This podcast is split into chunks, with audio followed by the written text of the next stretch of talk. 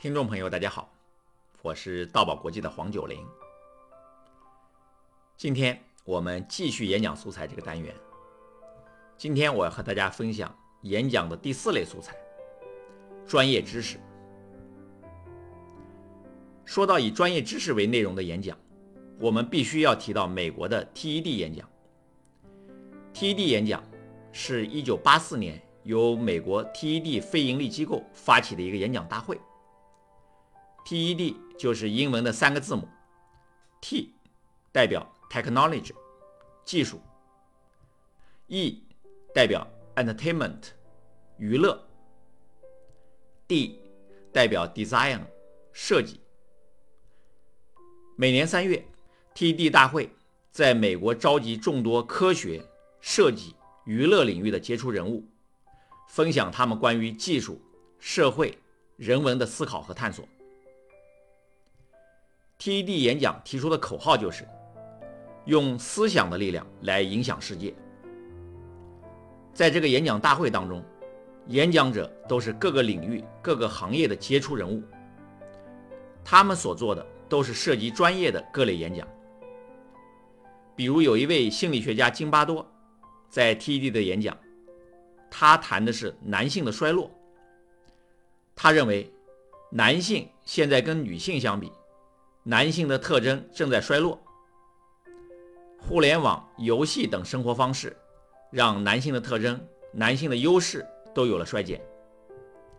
他在演讲当中列举了很多数据，包括失学率、学位获得的比例，还有接受特殊教育的比例等等。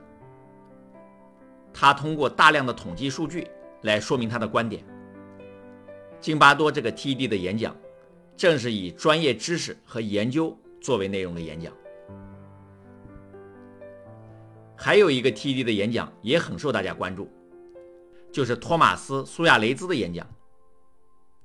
这个美国加州的小学生站在 T D 的舞台上，做了一个四分半钟的演讲，让全世界都知道了他。他做这个演讲的时候才十二岁，当时是美国加州一个小学六年级的学生。他从幼稚园开始就不断的接触电子科技产品。当同龄学生都在玩迪士尼、玩游戏的时候，苏亚雷兹却早已设计出多种运用于苹果系统的应用软件，并且成立了自己的公司。他的这个演讲也是涉及专业内容的演讲。他谈到他开发的两款软件，一个叫地球运势，会根据你的运势来改变地球的颜色。另一款软件是他开发的最得意的软件，叫 Bustin Bieber，就是一个恶搞青少年偶像 Justin Bieber 的一款游戏。他说，因为学校里有很多同学不喜欢 Justin Bieber，于是他就开发出了这个类似打鼹鼠的游戏。他在演讲中还告诉听众，他是怎么学习编写软件的语言和运用苹果产品提供的软件开发工具包。他还提到。在学校里成立了软件开发俱乐部等等。他的这个演讲体现了他在软件开发上的专业能力，听众被他的演讲所折服，他们难以置信，这位小工程师仅仅十二岁。值得一提的是，这位小工程师在台上演讲时从容不迫，神情生动有趣，台风自信大方，就像一个缩小版的史蒂夫·乔布斯。观众惊叹他是奇迹，是未来的乔布斯。TED 的舞台让各个领域的专家成功的运用自己专业知识进行演讲。TED 大会希望传达这样一个信息，即优秀的思想可以改变人们对这个世界的看法，使人们反思自己的行为。我很赞同这个观点。我的很多学员都是各个领域的专业人士。或行业专家，我常常鼓励他们把自己的专业研究、经验知识以演讲的方式和别人分享，这样可以影响到更多的人。我对学员强调这样一个观点：我们学习演讲，不是要成为演讲家，而是要成为一个会演讲的专家。当你能把自己的专业知识、能力、经验、生命感悟，通过演讲的形式展现出来，演讲就成了你一个极好的传播工具。你可以通过演讲有效的影响他人，让这个世界变得更好。在本音频节目中有一个学员分享，是来自创客教育的学员静华做的分享。他的工作是培养未来科技界的新星。他带领的北京两所小学的队伍，在机器人大赛中取得了第一名的好成绩。